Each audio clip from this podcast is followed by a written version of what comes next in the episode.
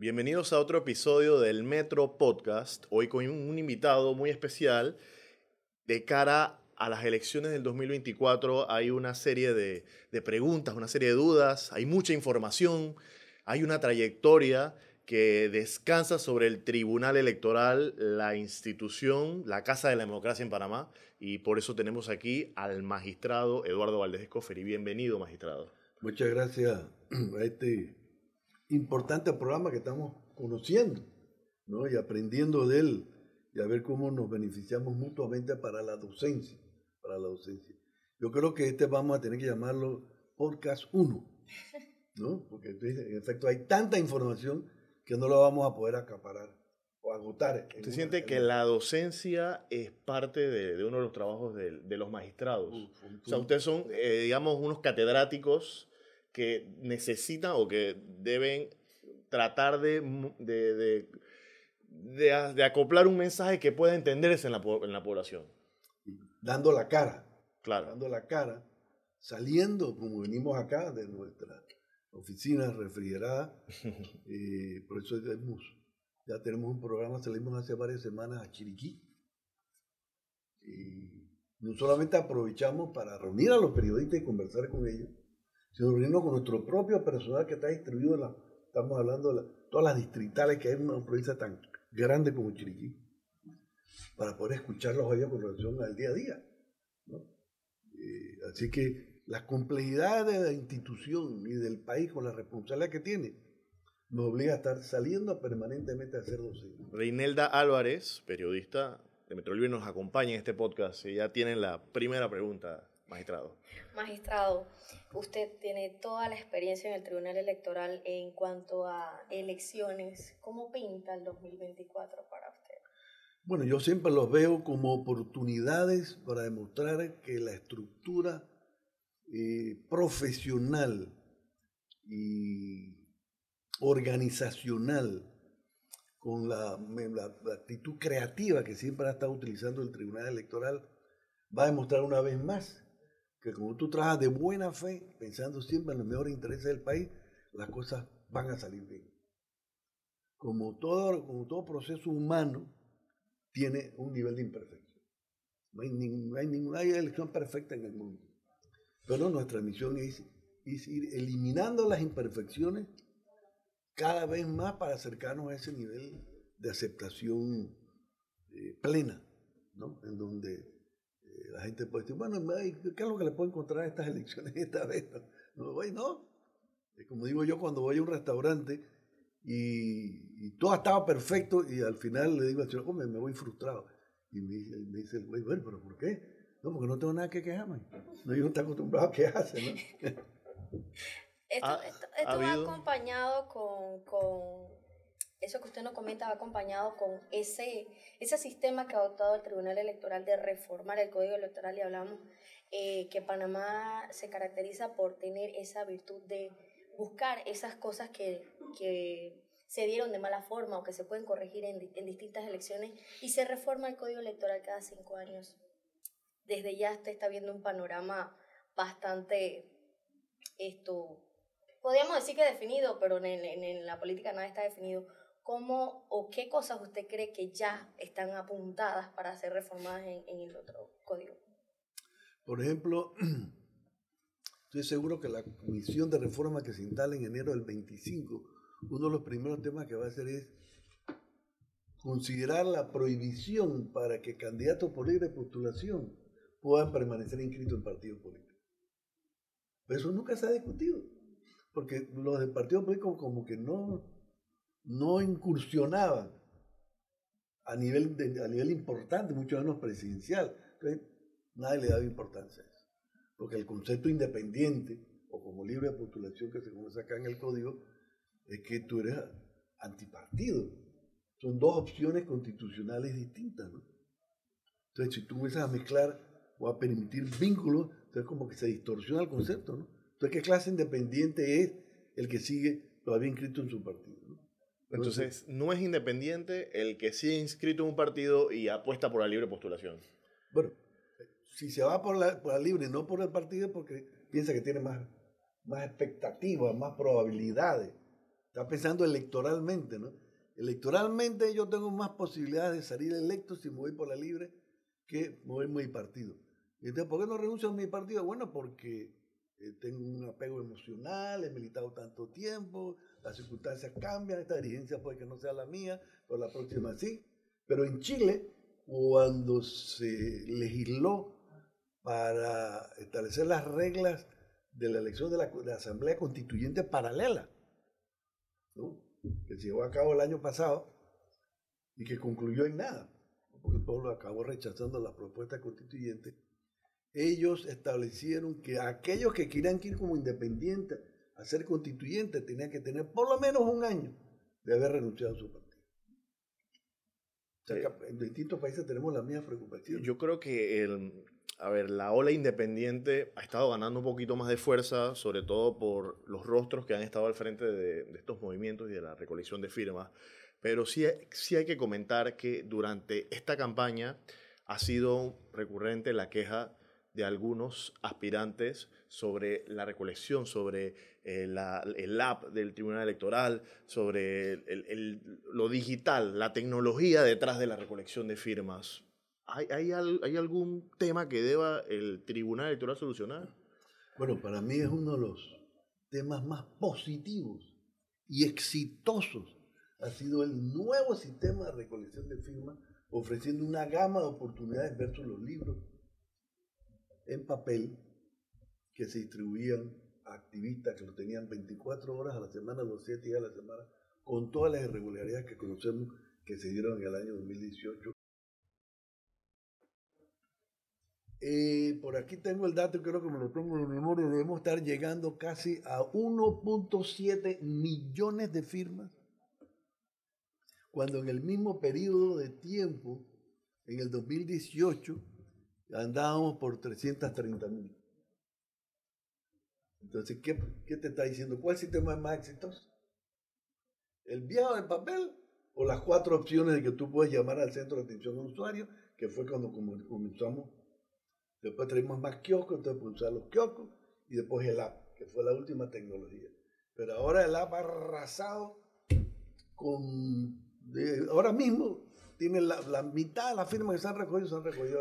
usted, si usted pensaría como un matrimonio y, y, de una parte están los aspirantes por la libre postulación y por el otro los magistrados, ¿usted dice que ese matrimonio ha tenido éxito o, o está camino al divorcio?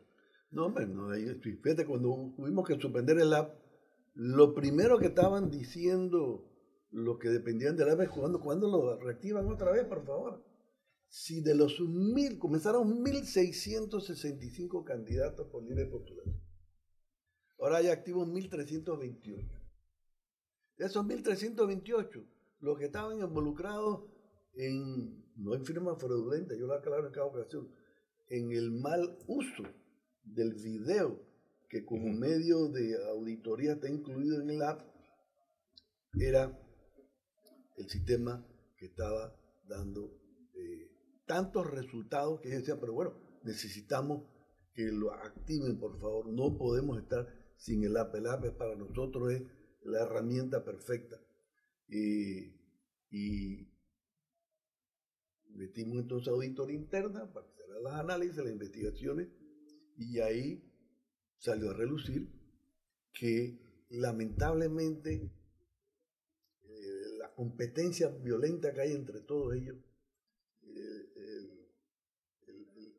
y, el, sistema mismo de los activistas, que es tú pagar al activista por producción. Entonces los activistas tienen que hacer las cosas más rápidamente eh, y no haciéndolo con cuidado, como ya lo están haciendo ahora. Pero bueno, en esa irregularidad que se detectó, que tuvimos que suspenderlo porque no estaban usando los videos, no estaban filmando los videos bien, solo estaban 128 precandidatos. O sea, para, en cuestión de proporciones es, bastante, es, bastante, bajo. Un 10% de los 1.328 eran los que tenían o tuvieron problemas con el agua. Así que lo que pasa es que eh, la dependencia, eh, se cae un switch eléctrico de una vez, maestro, no puedo, esto es en el app. Entonces, calma, pues. no tiene solución, claro. No se va a cambiar mañana. Está. Y se soluciona la cosa. Todavía siguen dándose firmas de personas que aparecen fallecidas o de menores de edad. Que No, es imposible. imposible ¿Cómo, ¿Cómo, sucede eso? Es un, bueno, sucedía con el, papel. Porque un activista, por llenarle el libro a su precandidato, inventaba cualquier nombre de cédula. Y, pero ya no, ahora hay un doble, una doble validación biométrica en el, en el, en el app. Primero se toma una foto, el, eh, el activista, que es el que usa por si acaso se pierde, para que eso no pueda quedar en manos Después que él se valida para usarlo, entonces él viene a tomar una foto al, a la persona a quien él ha buscado para que le dé apoyo al precandidato. Entonces, se manda a la base de datos nuestra en línea en tiempo real y viene y confirma por reconocimiento facial si es o no es la persona. Luego viene lo que llamamos una prueba de vida pasiva, para estar seguro que no ha agarrado una foto de un padrón o lo que sea y la han puesto ahí para burlar el sistema, que en teoría sería posible. Así que entonces tenemos esa prueba de vida que él rechaza una situación de esa de querer alterar el sistema.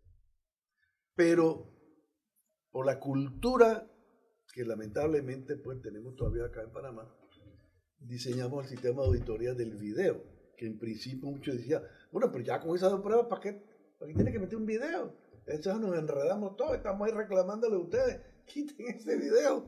Bueno, nosotros quisiéramos quitarlo porque vamos a tener menos problemas los o sea, tramposos siempre va a haber. Pero lo que pasa es que hemos recibido, se han recibido denuncias de que no, que a uno le piden la firma porque es de que para el censo, o que le den la mm. firma porque es para la iglesia, o que es para no sé qué cosa. Entonces, para estar seguro de si alguien dice, yo no sé usted qué dice, pero yo por ese sistema no pasé. Vamos a ver el video, a ver si tu carita sale ahí o, no sale ahí. por eso entonces tenemos que hacer el video. Magistrado, ¿cuáles son esas cosas eh, comunes por la cual una firma de respaldo a través del sistema de la se rechaza?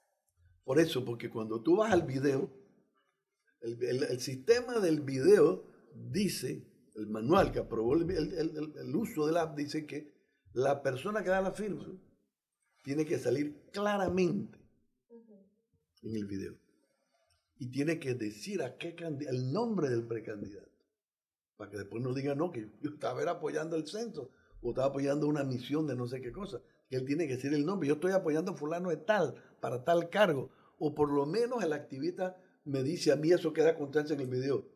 Dígame usted, ¿usted está apoyando a fulano de tal para tal cargo? Entonces él dice, sí. Entonces esa contraste tiene que quedar ahí. Pero eh, eh, por el apuro, o no tenían condiciones de luz adecuadas, la persona no se le distinguía bien, no podía distinguir que era él, o simplemente se quedaba ahí parado y no decía. Entonces podía estar siendo engañado.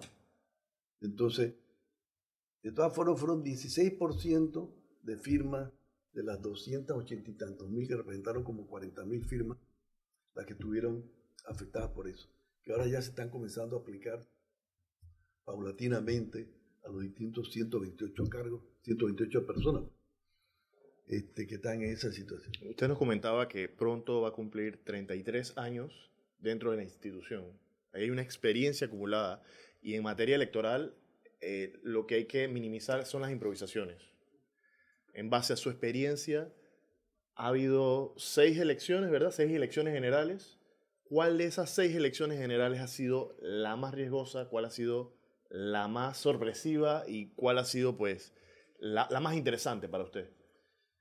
Mira, yo considero ante una pregunta similar que me hicieron, ¿cuál ha sido la situación más compleja y difícil que usted ha tenido en el y yo echo para atrás al año octubre del 2002, antes de la elección de 2004, cuando se descubre en un depósito que nuestro proveedor de cédulas Unisys había, no había destruido una caja de material de hacer cédulas, que es la tarjeta base, sin personalizar, que nosotros habíamos rechazado porque tenía defectos de fábrica.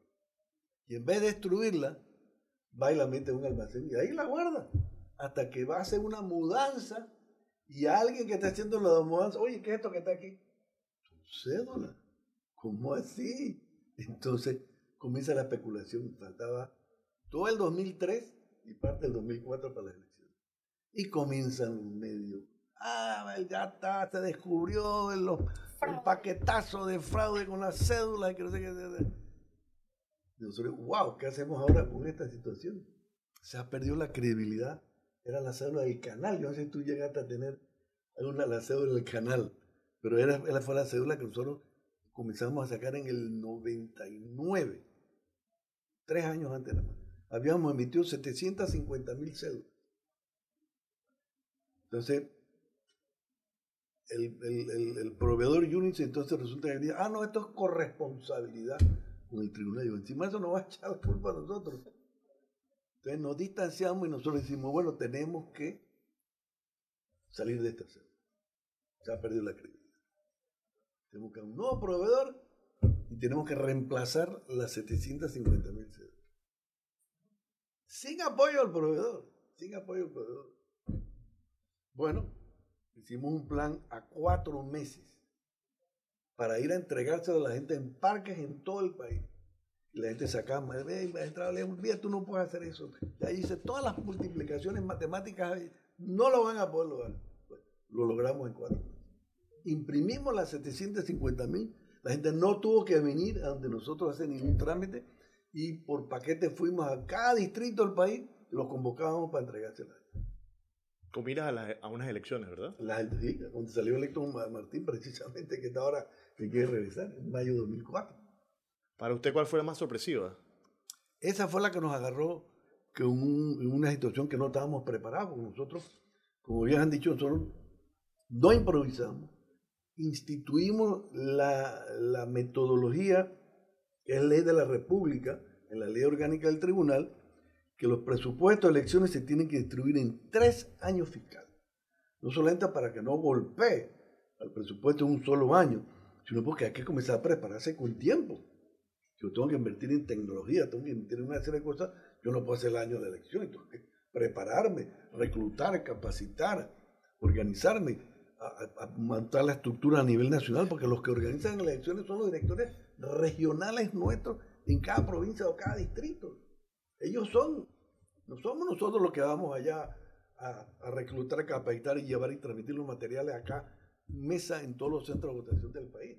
Es una estructura descentralizada que viene por décadas siendo la, la columna vertebral del sistema descentralizado, como, como son todas las elecciones. Y si tuviera que definir la elección del 2024 y diferenciarla de las anteriores, ¿cómo, cómo la definiría, la, la, describiría? Bueno, tenemos, tenemos eh, varias innovaciones, varias innovaciones, como los tenemos para cada elección.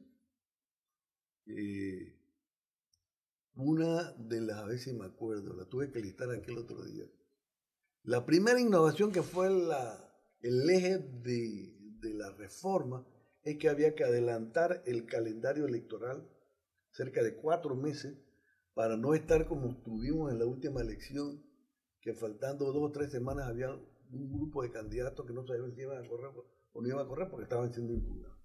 Bueno, entonces hay que adelantar todo el calendario. Para diciembre del año antes de las elecciones ya tienen que estar en firme todos los candidatos. Entonces eso comenzó a hacer un cambio para atrás. ¿no? Por eso tuvimos que hacer la convocatoria dos años antes, el primero de junio del 2022 se hizo la convocatoria.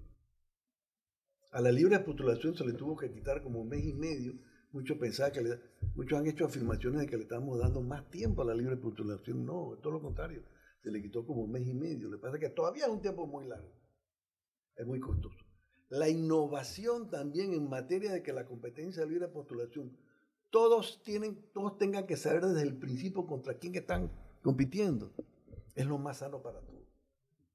Porque no, antes con el sistema tú podías venir dos meses antes, conseguías la firma mínimo, pa, venías con plata y te sacaba a ti de la que tenías un ocho meses o diez meses estaba buscando firma, porque tenías menos recursos. Así que ahora eso es una de las grandes innovaciones Tienes tanto día para inscribirte y el 15 de agosto arranca el proceso de recolección. O sea que para diciembre ya el panorama político debe estar ya todo sí, clarito. Debe estar totalmente clarito. Yo creo que también va a haber que modificar el tema de las alianzas, porque no saben cómo voy a hacer una alianza si todavía no sé con quién la tengo que hacer.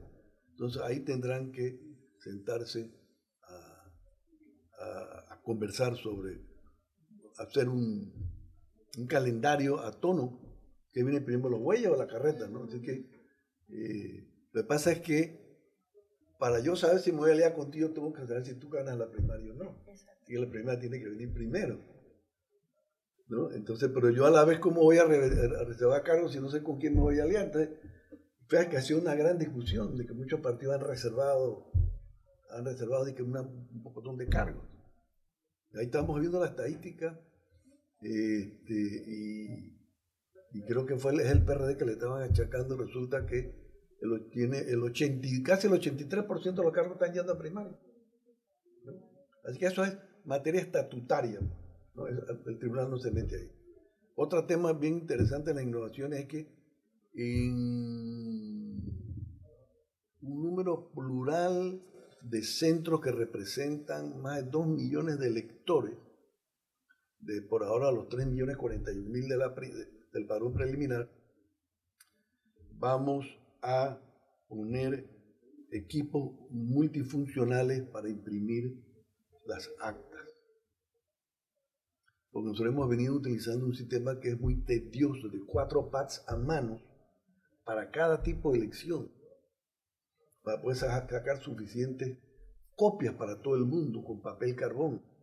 Ahora vamos a hacer un original a mano en tinta azul y se va a ir a un, centro de fotocopiado que va a haber en el centro para reproducir, para que todas salgan en original y se firmen en original. Entonces ya no hay, ya no, ya no va a haber riesgo de que yo tengo que escribir cuatro veces la misma información y me equivoco a escribir cuatro veces la misma información. Te pido a ti, oye, ayúdame con esto. Entonces tú cometes un error. Entonces el que pierde, mira, venga, estas dos actas de la misma mesa no coinciden. Todo ese tipo de situaciones van, de... Magistrado, bajo la tutela del Tribunal Electoral está el registro civil, de donde, de donde surge mucha información. La información de los nacimientos en el país, los decesos, los divorcios, los matrimonios. Yo creo que allí hay mucha, descansa mucho de la historia del país. Por ejemplo, recientemente los censos dieron con una, una mujer que tenía 128 años y, y ¿cómo se supo? Bueno, a través de su cédula. Presumiblemente, pero resultó que no era correcto. Ah, bueno. Y yo, yo le decía a la, gente que dice eso, déjennos a nosotros verificar toda esa información. Porque la información que está aquí, cuando uno encuentra algo que llama la atención, hay que investigarlo porque son informaciones que datan de hace muchos años.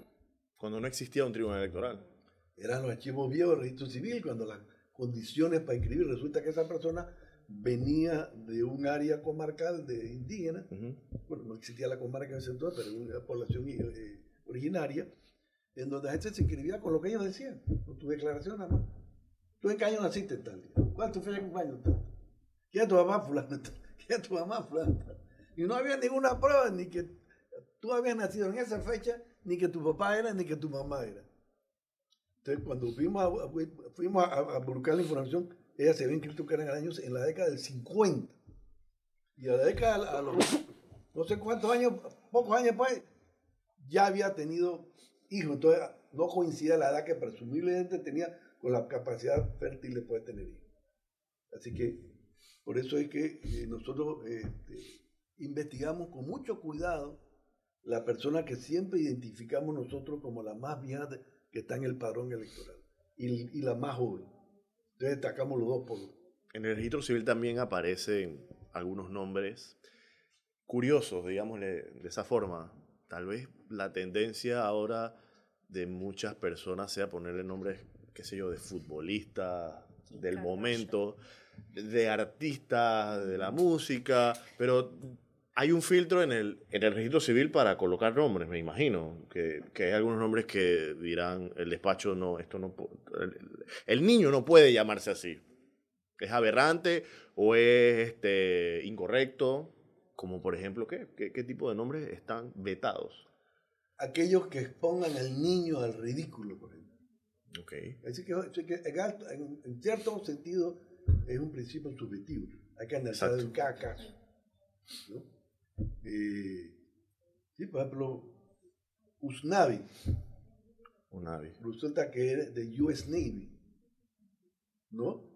y alguien que vio un bus ahí de US Navy en la época del canal, oye, me gusta Usnavi, pero no sabía que era, son las siglas del, de, la, del, de la Armada de Estados Unidos, el US Navy.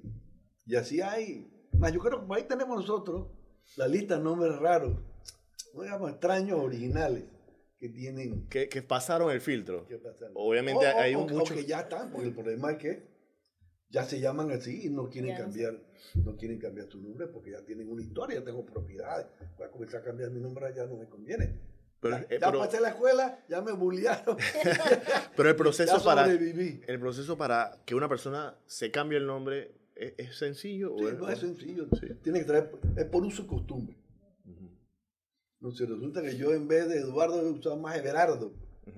Oye, todas mis citas médicas en mi escuela, esto por cinco años pruebo que yo usé Everardo llego al tribunal electoral y digo, quiero, quiero que me cambie el nombre por Everardo Valdés, porque tengo aquí la prueba que por uso y costumbre yo tengo derecho a llevar el nombre que O me quiero quitar. ¿Por qué? Porque mi papá o mi mamá me trataron mal, o sea, se entendieron de mí y me quiero quitar uno de ellos. Sí, la, la realidad es que probablemente muchos panameños estén no satisfechos con sus nombres, por, por distintas, distintas razones, como la que usted acaba de poner. Tienen la posibilidad de cambiarse el nombre. Exactamente. Y apellidos. También. También padre. Recuerde que, eh, bueno, estamos al tanto, ¿no? Hay países como, como Brasil, que el orden de los apellidos es inverso. Primero va el, materno y después va el paterno. Entonces, los que vienen de Brasil tienen ese problema para la continuidad de sus hijos. Entonces, tú te puedes poner de acuerdo, o un, tu apellido se está agotando. No, pues ya no hay, tu familia no, ya no hay más hombres que no han, ya no hay más escoferi. Pues. Entonces, bueno, yo con mi, con cónyuge nos ponemos de acuerdo e invertimos el uso del apellido para poder que mi apellido sea el que. o el de ella, pues. La comunidad china. Magistrado, la comunidad china también. Usan el apellido primero. ¿no? La, comunidad china en Panamá utiliza nombres latinos. ¿Quién va a leer un nombre de No hay manera, ¿no? Exacto. Magistrado, ¿hay sentido o, o muchas personas cuestionan ese, en, este, esta época eh, preelectoral esa función y esas acciones de cosas que, que piensan, tal vez de una forma no muy esto, educativa, qué puede y qué no puede hacer el Tribunal Electoral, como mencionaba hace un momento, eso de que en redes sociales sale que está recogiendo firmas fulana diciendo que es para una cosa y no es para eso. La gente dice, pero el Tribunal Electoral, ¿por qué no hace algo? Arroba Tribunal Electoral. Porque el Tribunal que responda, respondan, no sé qué. o sea, como, como población tal vez no se sabe cuál o hasta dónde es el rol que tiene el Tribunal Electoral y qué hacer para que realmente se ejecute una acción ante esa posible falta que se está cometiendo. Bueno, nosotros tenemos eh, un centro de, el que llamamos Centro de Estudios Digitales y Monitoreo, Centro de Estudios y Monitoreo Digital, antes llamado Unidad de Medios Digitales, que está monitoreando las redes. Hay personal con equipo y a medida que se acercan las elecciones trabajan 24 horas al día, los 7 días de la semana. Viendo a ver y comenzó, esto comenzó primero para detectar quién violaba la veda porque desde el 2017, con la reforma de 2017 para 2019, por primera vez surge en Panamá que solamente se puede hacer propaganda en uno, un periodo de tiempo determinado. Antes, la campaña duraba cinco años. Al día siguiente, el que perdió comenzaba. ¿no? Entonces, para las elecciones de 2019, las elecciones se podía hacer 60 días de campaña, ahora son 90 días. Las primarias eran 45 días, ahora son 60 días.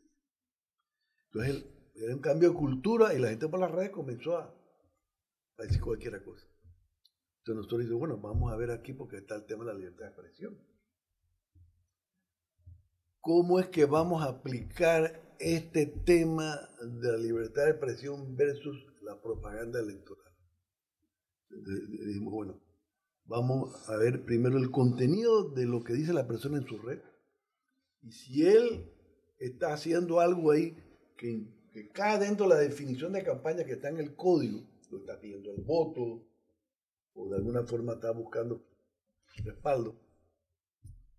Si cae dentro de la definición, ya sabemos, esa es parte del problema. El segundo punto es si paga o no paga por difundir el mensaje. Si no paga, es libertad de expresión, porque yo en mi red tengo derecho, como que estoy en la calle, estoy hablando, pero no estoy hablando a través, a través de este aparato, pero estoy hablando, es mi libertad de expresión. Nadie me puede impedir a mí que yo hable a través de un aparato o a través de, de estos micrófonos. Pero si yo te pago a ti para que tú, o le pago a la red en la cual yo estoy, para que difunda un mensaje, ya eso no es libertad. Pero, ¿dónde está esa, esa, ese límite que tiene el Tribunal Electoral? Pues está la Fiscalía Electoral también. Entonces tenemos que, hacer como esa diferencia de que hasta dónde llega el Tribunal Electoral y a dónde recurrimos a la Fiscalía Electoral. Bueno, para este tipo de usos de campañas, digamos, en las redes sociales, tú, si eres la persona afectada, tú puedes venir al tribunal a que intervengamos nosotros para que te hagamos justicia. Entonces el Tribunal Electoral tiene dos oportunidades. O examine si, tú vienes ante nosotros para que te ayudemos y tú misma no has ido a otra instancia, pues nosotros mismos lo podemos detectar y, en efecto esta unidad lo detecta y, lo reporta a la Dirección de Organización Electoral. Pues si tú te que estás ofendida por unos ataques que son, están violando el código, entonces nosotros analizamos primero si dentro de las reglas de la misma plataforma ese tipo de actuación implica una violación de, de las reglas de ellos. Pues ellos están obligados a suspender las cuentas que violan sus propias reglas. Y hemos ayudado, para, para pasar elecciones, ayudamos a muchas personas a comunicar nosotros por nosotros con estos medios, con esta plataforma, creamos lo que se llama un hipervínculo, un link especial donde hay menos gente recurriendo a reclamar que el, otro general donde hay millones de gente en todas partes del mundo quejándose. Porque aquí ocurre esto, está ocurriendo en los 130 y pico países que hay en el mundo. O dice, no, eso no viola la regla de la plataforma, pero sí viola el código, porque están usando tu imagen, que de acuerdo al código de la familia tiene un uso restringido. Entonces nosotros le enviamos una orden, una resolución a la plataforma que legalmente baje ese contenido, porque está violando la ley de paz. Esas son las dos formas. ¿Cómo, ¿Cómo se está manejando ahora mismo con los partidos que ya están en campaña, libre postulación? ¿Qué denuncias se, han, se conocen? Nosotros estamos, algunos eh, van al centro de estudio y monitoreo y le recuerdan, oye, yo estoy viendo esto que está en contra mía. No, no, ya lo hicimos, ya pusimos la queja. Organización electoral está tomando las medidas con la respectiva plataforma. Pero vi un desmonte de, de valla publicitaria que hicieron. Claro, es que hay distintos, hay distintos tipos de, de, propaganda. Nosotros tenemos una, una lista larga de medios de difusión. Una son las vallas. Esas vallas se pueden, la, competencia la tiene la Dirección de Organización Electoral en, la, en el distrito o provincia donde está ubicada la valla. La sensación, magistrado, actualmente es que tal vez yo u otra persona no se quieren involucrar en la política, no quieren opinar porque puede producir tensiones.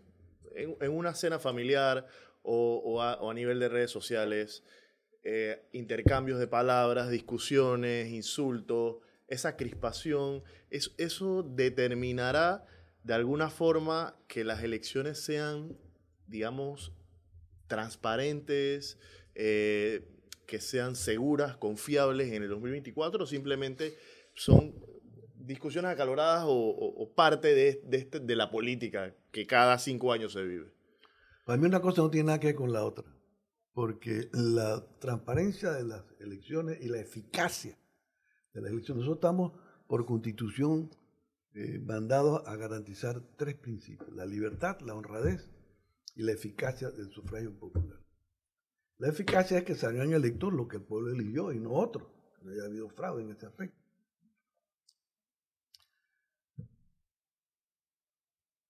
En todas, con excepción del voto por Internet. Nosotros tenemos votos por Internet para los que viven en el extranjero. Pero son pocos los que se inscriben, así que eso no tiene ninguna incidencia. Pero ese es el futuro. El futuro, ha habido cuántas décadas de ahora, pero eventualmente va a ser por Internet. Con las seguridades que habrá que adoptar como, ya tenemos nosotros. Ahora le damos al voto por Internet, le estamos metiendo la validación biométrica además y la prueba de, FIDA, de vía de fe pasiva. Y a los que se vayan a registrar para el voto adelantado en Panamá, también le estamos ofreciendo a los discapacitados también, además los miembros de la fuerza pública, todo voto por internet.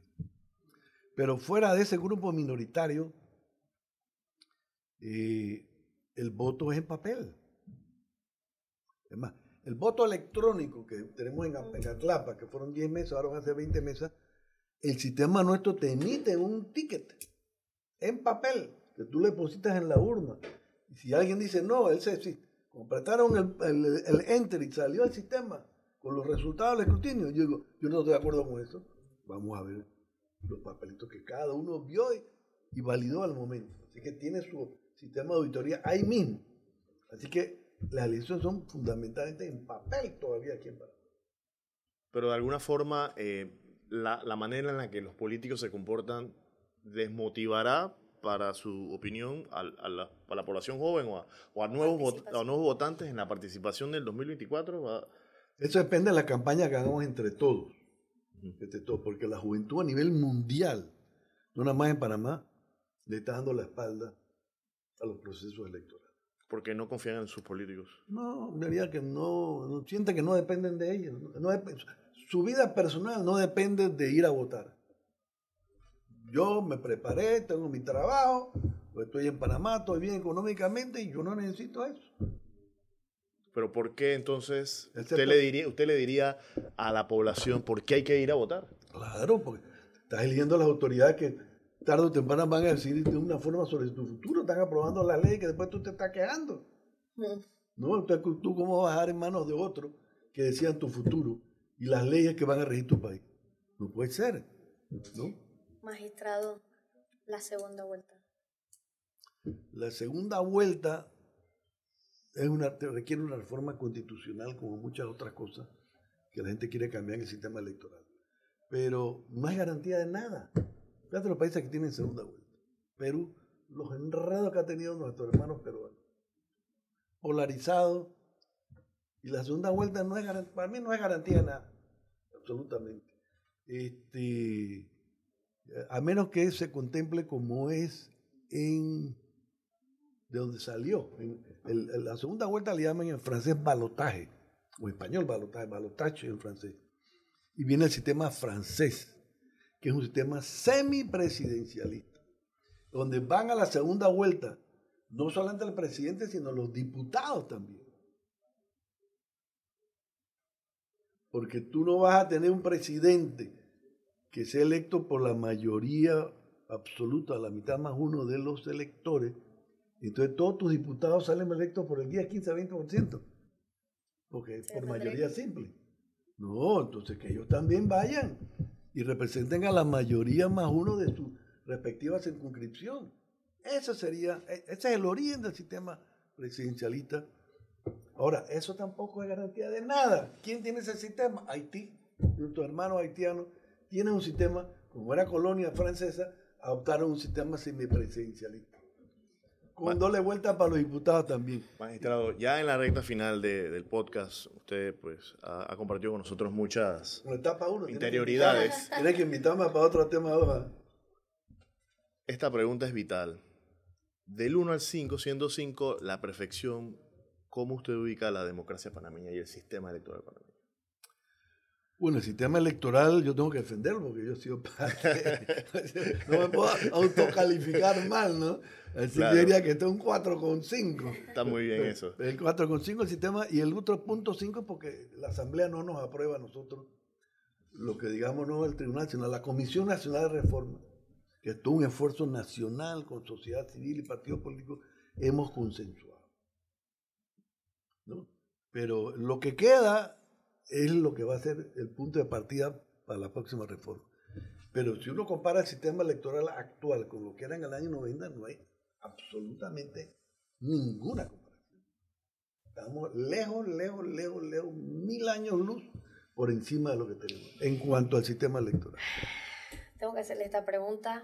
No sé si el Tribunal Electoral ya ha tocado el tema o qué, pero se ha hecho la solicitud de una quinta papeleta. ¿Qué o cuál es la percepción, a qué punto podríamos llegar de tener esa opción dentro de las elecciones? La quinta papeleta se viene hablando hace muchos años. No es la primera vez que ahora sale, sale a reducir el tema de la quinta papeleta. Y nosotros siempre hemos dicho que se requiere una ley, se requiere un mandato para que el Tribunal Electoral pueda poner una papeleta adicional a las que ya la Constitución y el Código disponen. Yo no puedo estar inventando papeletas acá que yo pienso que hay una buena causa. El tribunal nada más puede hacer lo que está en el código, lo, que le manda la constitución. Así que, y creo que ya hemos hecho el pleno de expresión en ese sentido, los que están interesados en promover la quinta papeleta, vayan a la asamblea y convénzanlo para que los diputados tienen iniciativa legislativa y ellos puedan auspiciar eh, esa, esa iniciativa ciudadana a ver si tiene el respaldo de, de los que tienen que Otro intento, magistrado, porque ya fue a la asamblea. Sí, amigo, no es la primera vez que se ha hablado de eso. ¿no? Finalmente, magistrado, su periodo termina en diciembre del 2024. ¿Es así? Sí, los primeros días del 25, el 3, el 3 al 4 de enero del 25. Sí. Prácticamente. ¿Ya, ha pensado, ha considerado qué, qué, puede hacer en el retiro? Cuál, cuál, cuál va a ser su, su enfoque? Eh, primero descansar. primero descansar, ¿no? Descansar. Pero eh, esto es algo que me tiene preocupado. Sinceramente me tiene preocupado. Estoy leyendo libros que me ayuden a prepararme para la jubilación. ¿Y usted tiene actualmente un pasatiempo que, que, sea, de, digamos, de alguna forma eh, paralelo a su trabajo y, pueda ayudarlo un poco a este? Bueno, escribir, a ver si compito con mi amigo Juan David, ¿no? Como escritor, ¿no? Wow, ese es un, un desafío bien, bien grande. sí, hace como 40 años, yo fueron con la crisis de los 80, me dio por escribir. Entonces escribí una novela, género bestseller, se envía a Planeta. Le gustó tres cuartos del libro, pero no los últimos pedazos. Entonces ya no tuve tiempo de volver a rehacer, así que esto, quiero comenzar por ahí. Agarrar esa. Es más, el mío Juan David me dijo, el otro día sacó un libro. Y dice, hombre, este yo lo escribí hace 30 años y ahora lo estoy adecuando. Entonces digo, eh, yo voy a hacer lo mismo. Y hablé con mi amigo Don Neco Endara, que con sus 90 años anda muy activo. Y Maestro de Juan David, de hecho. Sí, también, sí que tengo amigos que me pueden ayudar a asesorar, ¿no? Bueno, magistrado, muchas gracias por, por su visita y como usted lo mencionó, este es un capítulo de los... Sí, porque quedaron muchas preguntas por hacer uh, todavía. Por suerte, por suerte. Hay que aprovechar toda esa experiencia que usted tiene, magistrado, realmente, porque o sea, es inigualable que usted ha pasado por todas las elecciones que ha pasado y ha visto de todo, me imagino. Así que sí es como una primera parte. Eh, bueno, nos vemos hasta la próxima edición con otro invitado en el Metro Podcast.